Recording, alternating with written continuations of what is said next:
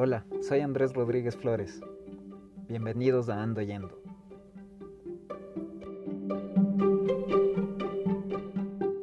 En este episodio de Ando Yendo les traigo un audio reciclado de uno de los videos que armé para el canal de Go For It de una de mis empresas. En este video hablamos sobre innovación tecnológica con uno de mis mejores amigos, eh, compañero de la universidad y bueno, pana de la vida, Francisco Lomas. Em, estuvo súper interesante porque bueno, él es un tipo con bastante experiencia y pudimos conversar de algunos temas relacionados con la innovación tecnológica, principalmente cómo está en este momento un poco gastada la palabra, gastada la expresión de tanto usarse. Entonces, bueno, hay muchos comentarios y muchas ideas interesantes que tenemos en ese video y decidí pasarlo también por acá. Antes de ir creando los contenidos originales del podcast, vamos con estos refritos para poder eh, ir teniendo también algo más de, de contenido. Así que bueno, sin más, vamos ahí.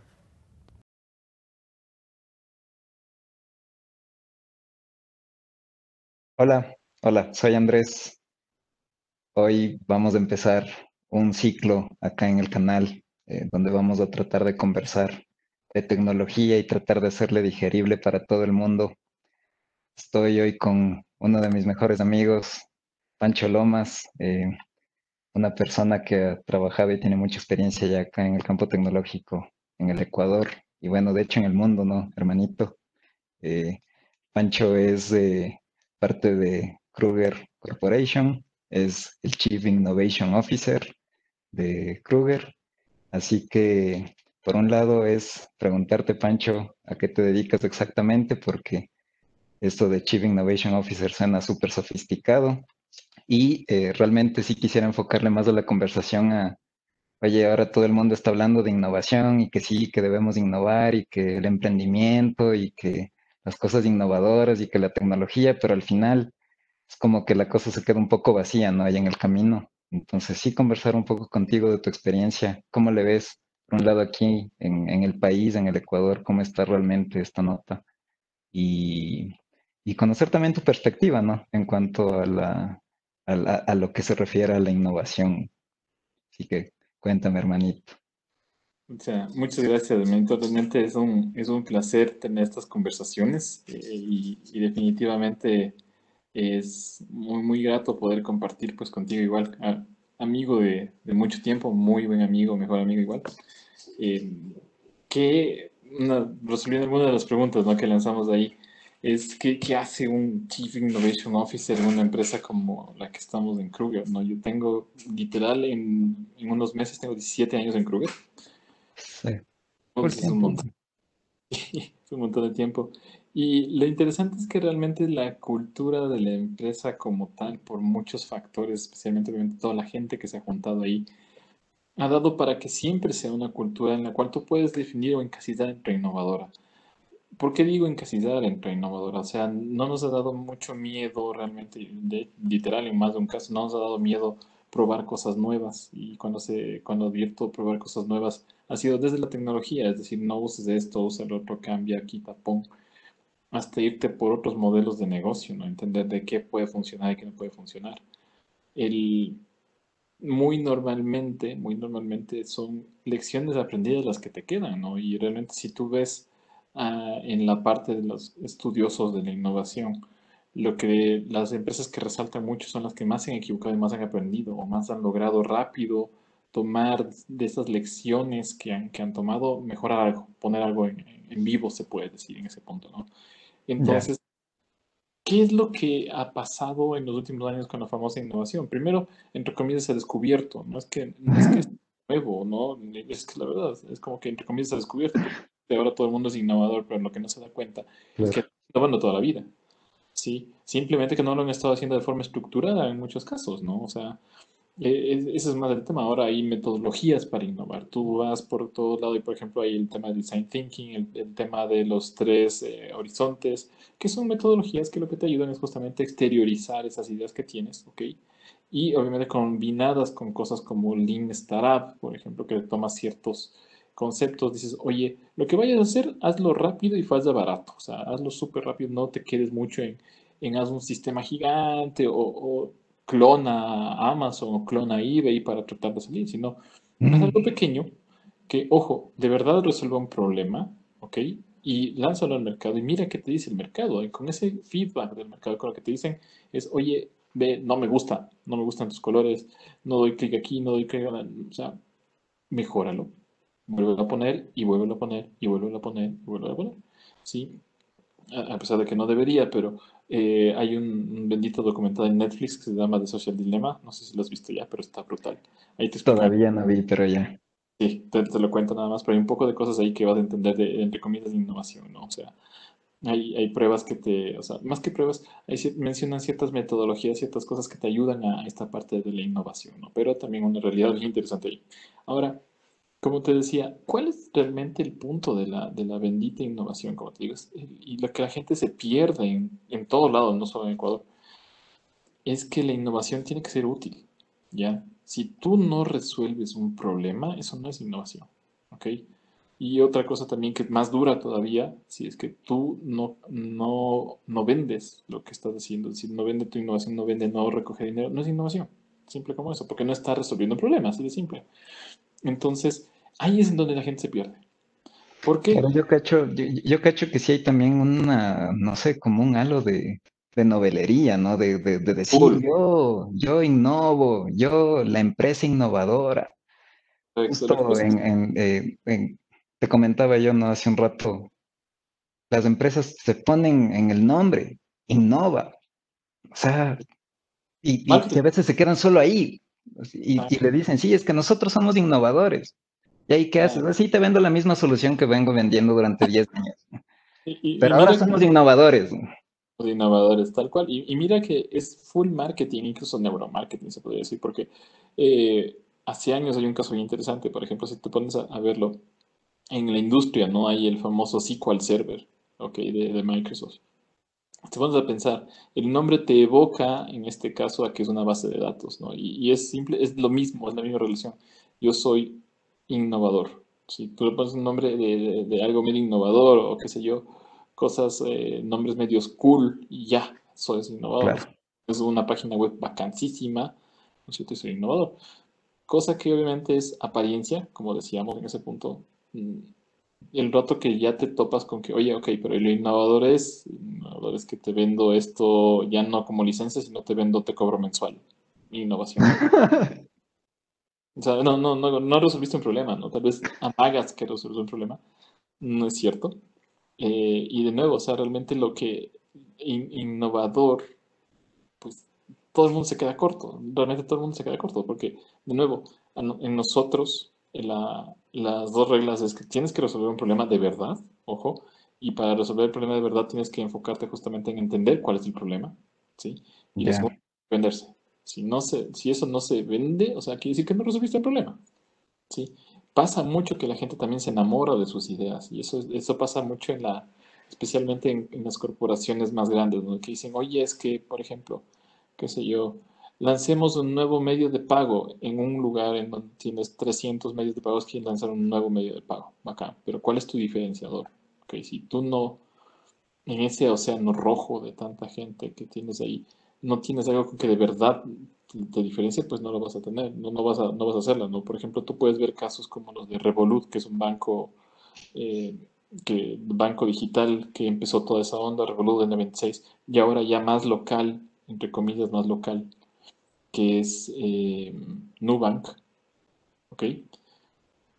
Vas a tener un poco de cosas ahí, ¿no? Que tú dices, oye, este empezó esa revolución, intentó manejar esa revolución. O sea, eh, vas rompiendo realmente una forma de hacer las cosas, a pesar de que es un banco. ¿no? Vas mejorando ese tipo de cosas. Ahí sí puedes decir que es una integración, una, no integración, una, una innovación. Y le clasifican los justamente con que una es radical, otra no es tan radical, otra es progresiva, bla, bla, bla, bla. Entonces, no vas tomando un poco por ese lado de ahí, que tú puedes en este punto justamente eh, clasificar, cosa que no está mal, obviamente, para, para, la gente que necesita un poco de orden mental o decir, oye, ¿dónde están las cosas? Hacerlo por ahí, ¿no? Y justo en lo que estábamos conversando es de, oye, ok, si no resuelves un problema, no, no, es, no es innovador. Entonces, justo ese es el miedo del asunto. A veces el, hay gente que sí lo resuelve, ¿no? O sea, y por ejemplo, siendo muy parecido en muchas cosas. Lo que te decía, estos bancos, hay unos bancos digitales que empezaron en Europa y todo el asunto. Ahora ya tenemos en, Latinoamérica más bancos digitales, ¿ok? Y los problemas que te van resolviendo es que ya mucha gente ya no quiere ir, en este caso, a, a, a tener el plástico o al banco como tal. Conozco gente que lo va a hacer, obviamente, pero eh, ya, ya, resuelve realmente un problema, ¿no? Y puede ser un problema global como más personal, pero ojo, de nuevo, sí resuelves el problema puede ser que a veces también pasa, ¿no? Entre comillas, sacas algo que está fuera de tu tiempo. No resuelve el problema hoy, sino está resolviendo el problema de 10 años. Ha pasado, ¿no? Que, por ejemplo, han salido cosas que para su tiempo no eran tan buenas, pero hoy ya salen y funcionan. O sea, cosas que pasan en ese punto. Pero, como tú bien decías, esa combinación de la desesperación de entrar con el marketing, de que eres innovador, ¿ok? Porque, porque estás igual manteniéndote en las competencias y, y obviamente tratas de innovar, entre comillas, pero no sabes cómo, ¿ok? Más que ponerte el nombre de repente de innovador o poner un, o que ya sabemos hacer talleres de design thinking o ese tipo de cosas. Claro. Pero el momento que te dicen, ok, ya, pero ¿cuál es el, aporte que tú me estás dando? Es mm, ninguno. O, o, por lo menos es... Eh, has roto algún esquema, has, vendido algún producto o, o, que has hecho tan diferente ahora que, que, definitivamente es innovador, o sea, que te puedes llamar innovador.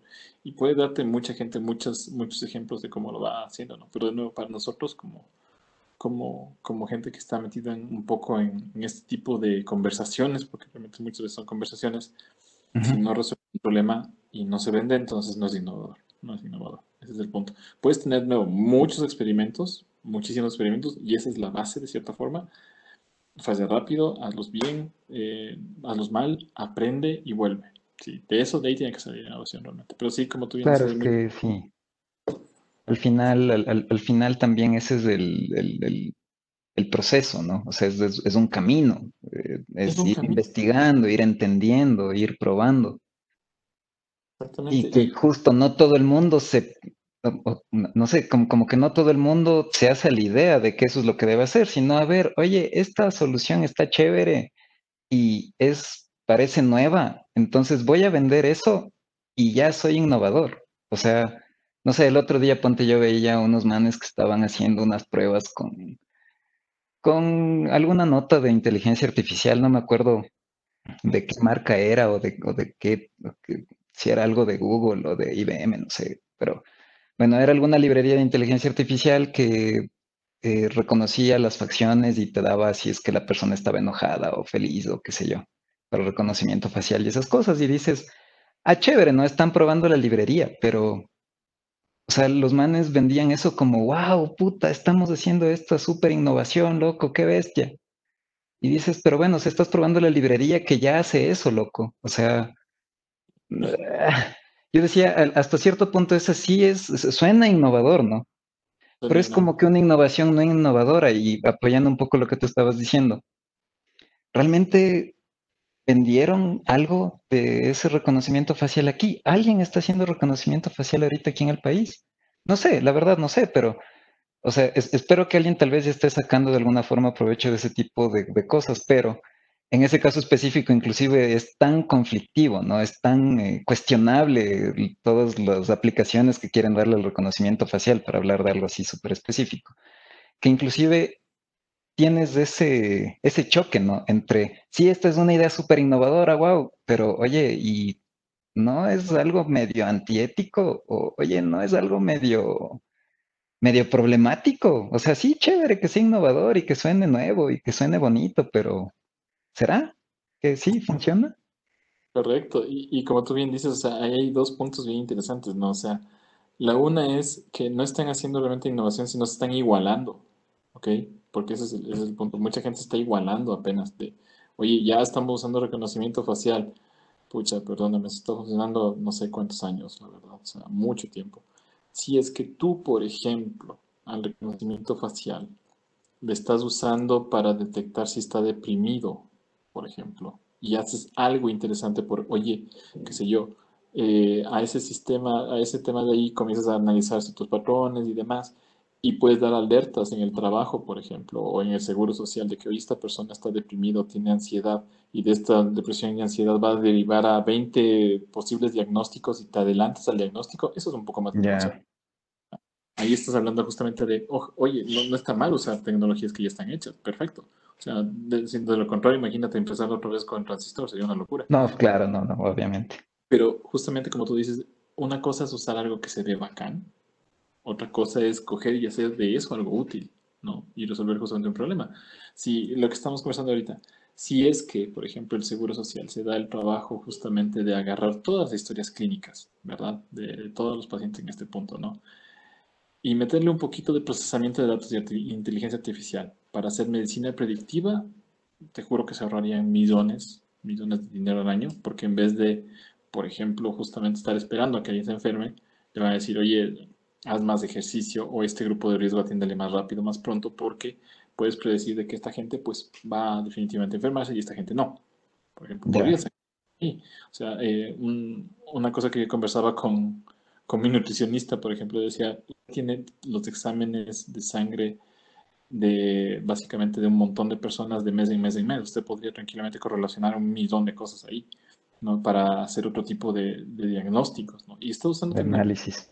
Claro, justamente, decir, oye, ya sé y tienes las historias, o sea, tú puedes relacionar con que ciertos, por ejemplo, niveles de, de glucosa o ciertos niveles de cosas o ciertos niveles de triglicéridos o la combinación de ciertos valores termina en que esta gente termina con anemia, cosa que tú no habías visto antes. De forma que eso ya, pues, e, eso es una cosa diferente, no le aplicas algo de verdad a un problema que estás teniendo de verdad.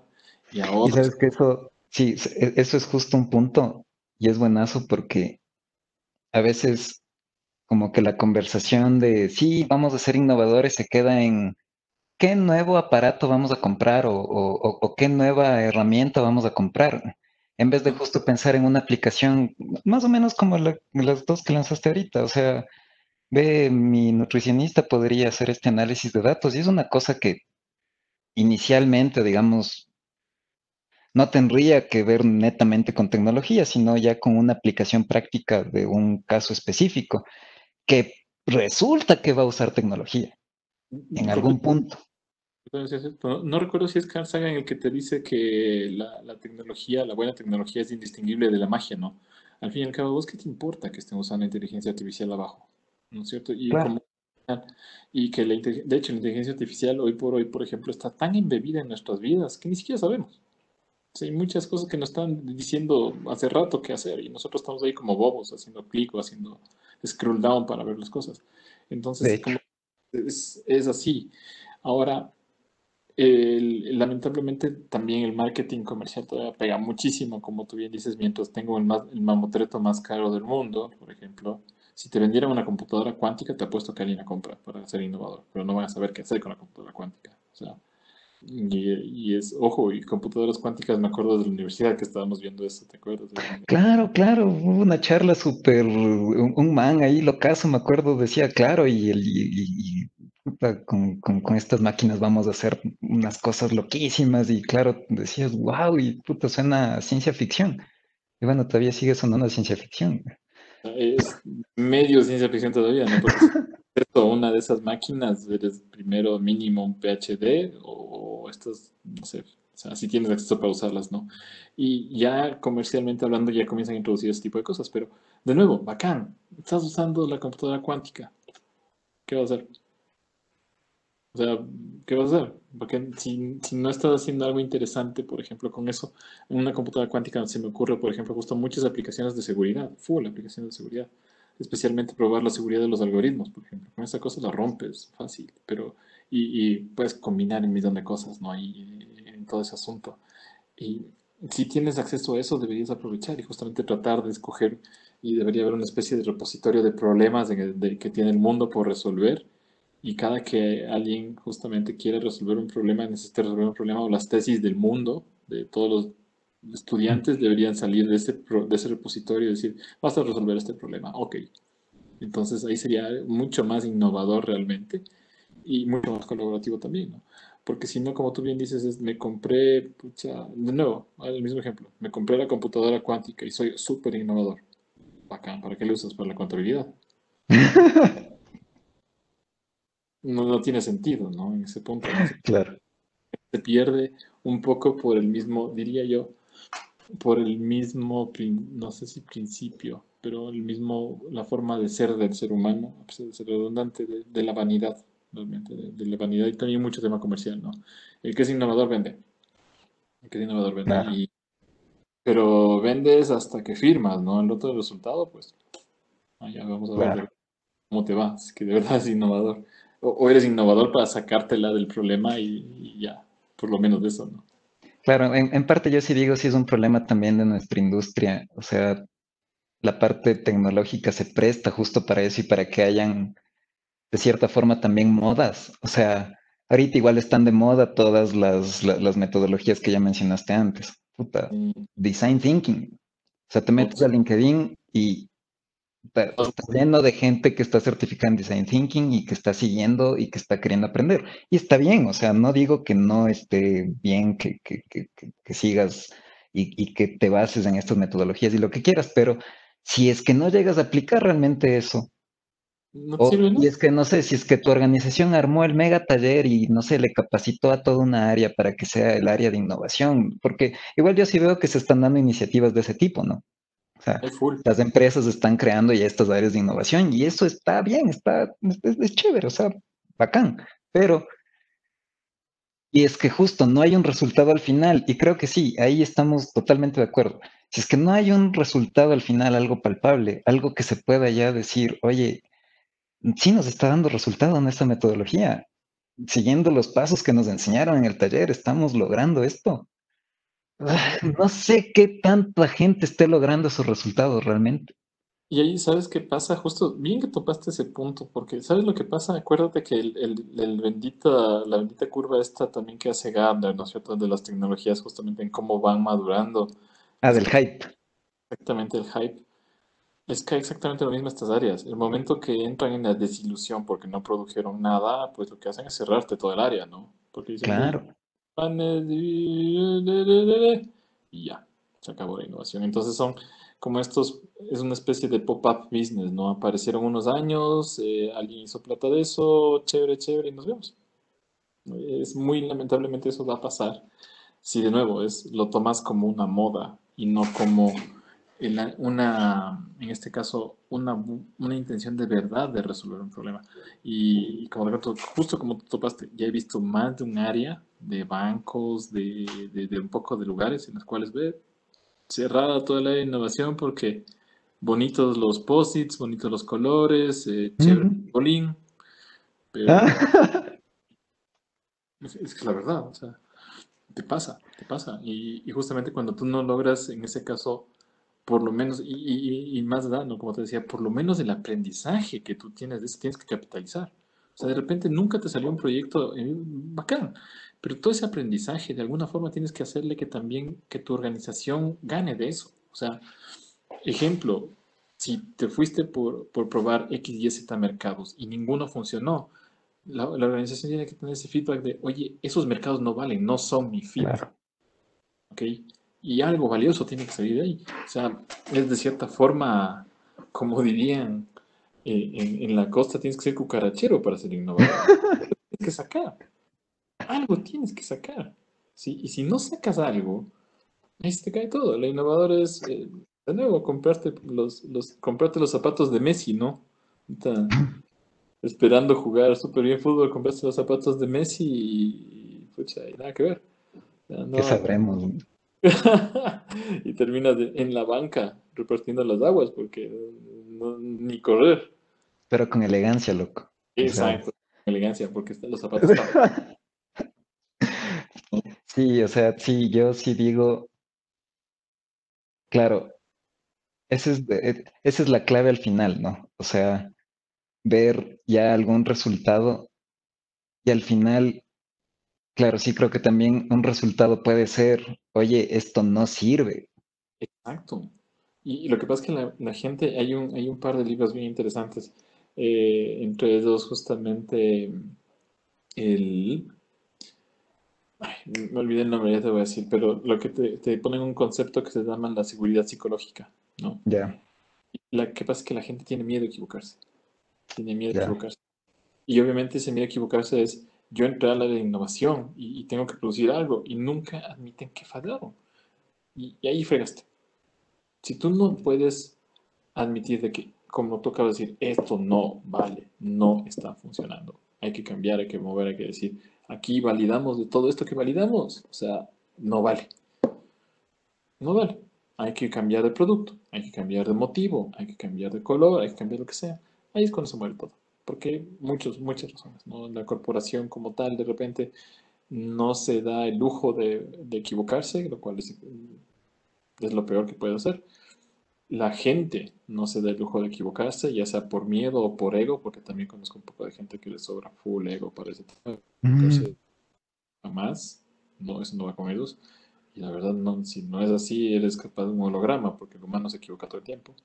Em, y también necedad a veces, se enamora uno de las ideas de uno y dice, no, es que está total, y sí, diez años después, pues no sirve todavía. O sea, no, no necesariamente. Es súper persistente, bacán, pero también hay que saber cuándo toca dar el brazo a torcer, ¿no?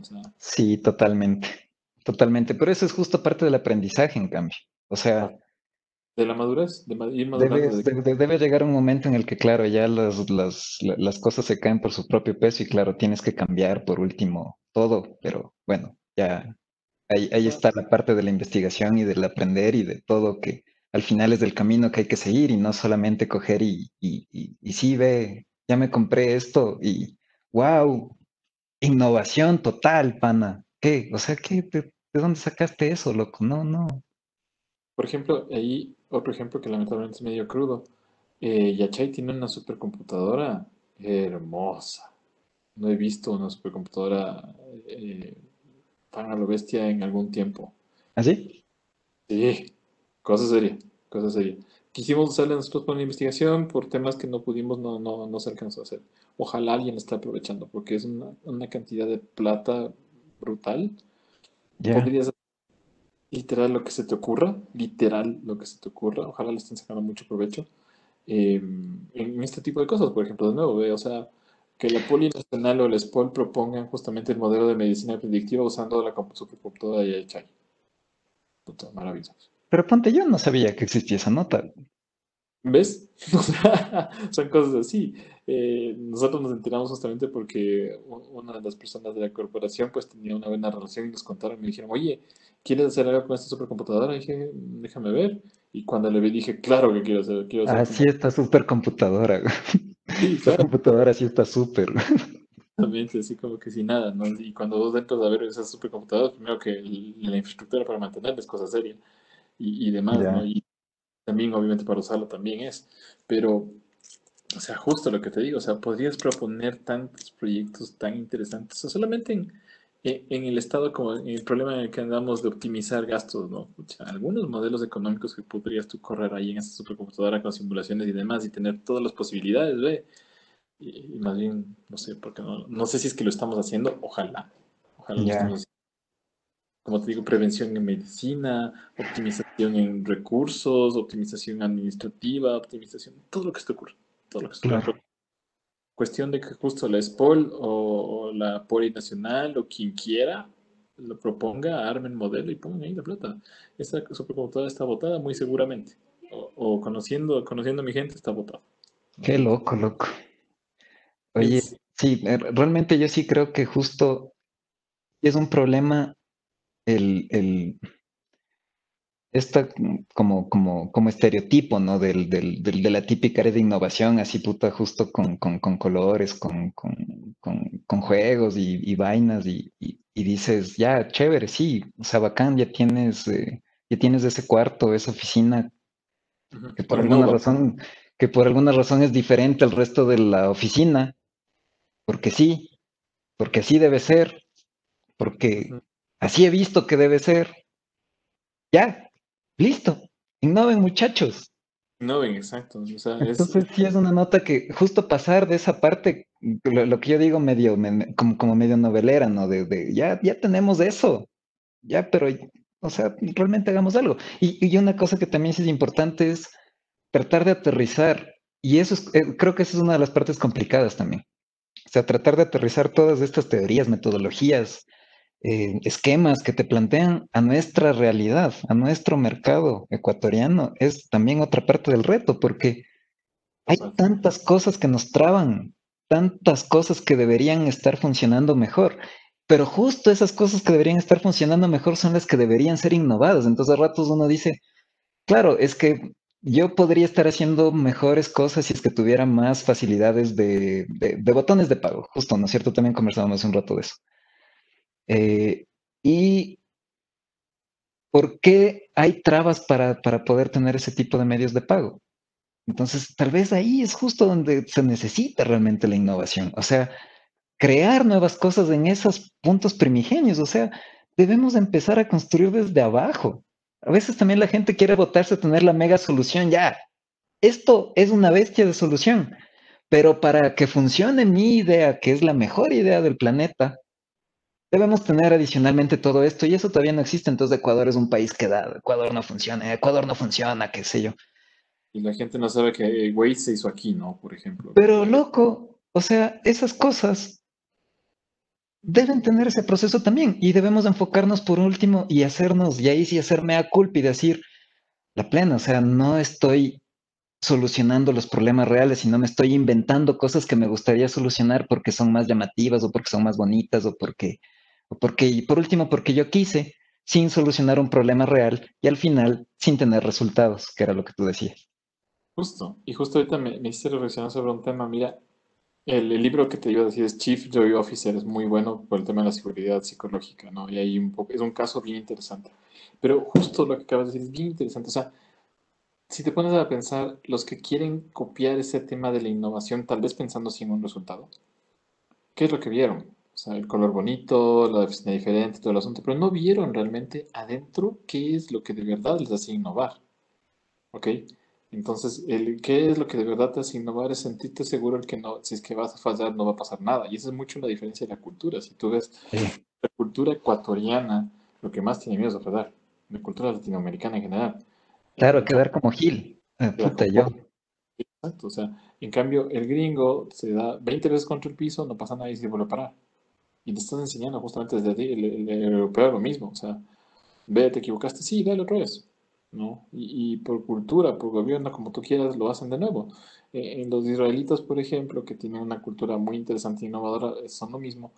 Y date cuenta que desde el gobierno se promulga justamente en la Oficina de Innovación del Gobierno, bla, bla, bla. Y nos promulgan que la gente no tenga miedo de equivocarse. Y por ejemplo, si tú tienes una idea y te califican que la idea es buena, o solamente que te califican que la idea es buena, bueno, eso tiene mucha metodología, muchas cosas, ya te puedes salir tú del trabajo y te dan la plata para que te pongas a la idea y es no, y es no, no reembolsable, ¿no? Es decir, no tengas miedo de del trabajo para hacer algo así. Acá no hay esas condiciones. Sí, pero ahí lamentablemente también caemos en la cultura ecuatoriana, ¿no? Es que si el Estado no me da una cosa así, entonces no voy a innovar. Entonces no voy a innovar nunca porque el Estado no te va a dar. Claro, claro, totalmente. Toca, de nuevo, resolver el problema, ver algo por ahí perderle el miedo a fallar, porque no, fallar, estamos fallando todo el bendito tiempo. Pero no nos damos cuenta y a veces es ese miedo a, la a, fallar lo que nos hace más bien perderle todo. Y en claro. hay muchos niveles, a nivel profesional y a nivel personal, pasa eso.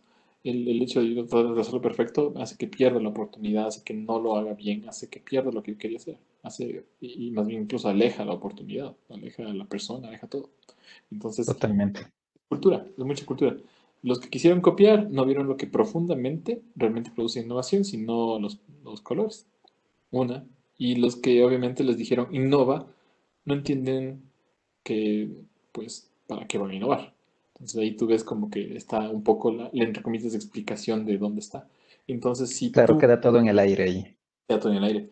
Si tú medio le pegas a uno de los dos puntos, en, el de el miedo, quitar el miedo a, la equivocación o el, el, propósito, te vuelves más innovador que el resto que no está haciendo nada. Es bastante eh, evidente en ese punto, así conversando ahora contigo y reflexionando en ese punto, que en dónde puede estar ese punto de ahí. Entonces, ¿qué nos falta a los latinoamericanos especialmente? Eh, que se nos quite el miedo y obviamente que innovemos con propósito, no porque está bacán el, papelito o qué chévere que me, me pague. No, no, no. propósito. Totalmente, hermanito. Va por ahí. loco. Chévere, en verdad, eh, igual no quiero que, se extienda mucho la conversación y no, no quiero que nos quedemos sin temas para conversar más bien en futuras ocasiones.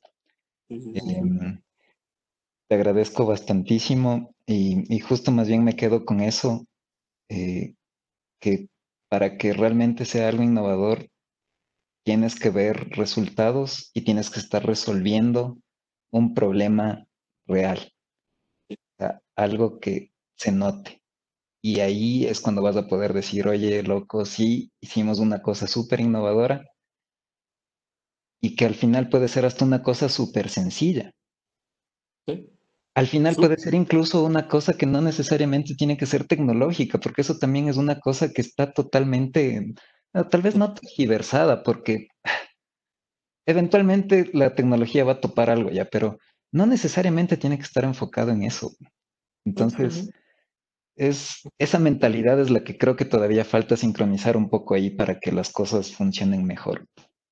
Sí, estoy completamente de acuerdo. Como tú dijiste, no tiene, ¿por qué carajo tiene que estar debajo una computadora cuántica, inteligencia artificial y blockchain para ser innovador? No, nada que ver.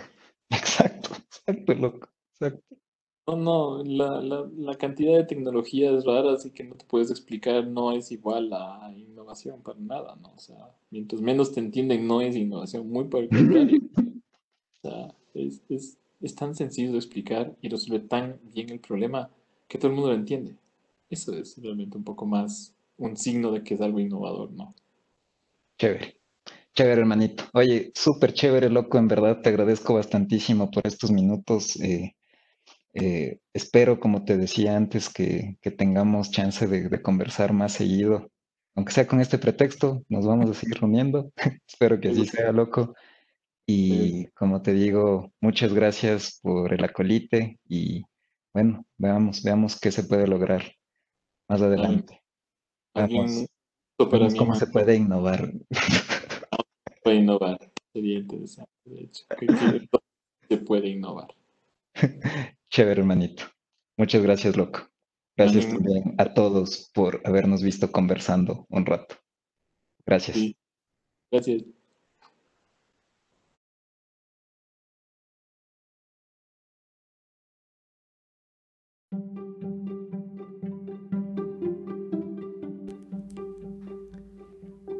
Y bueno, este fue el episodio de hoy de Ando Yendo.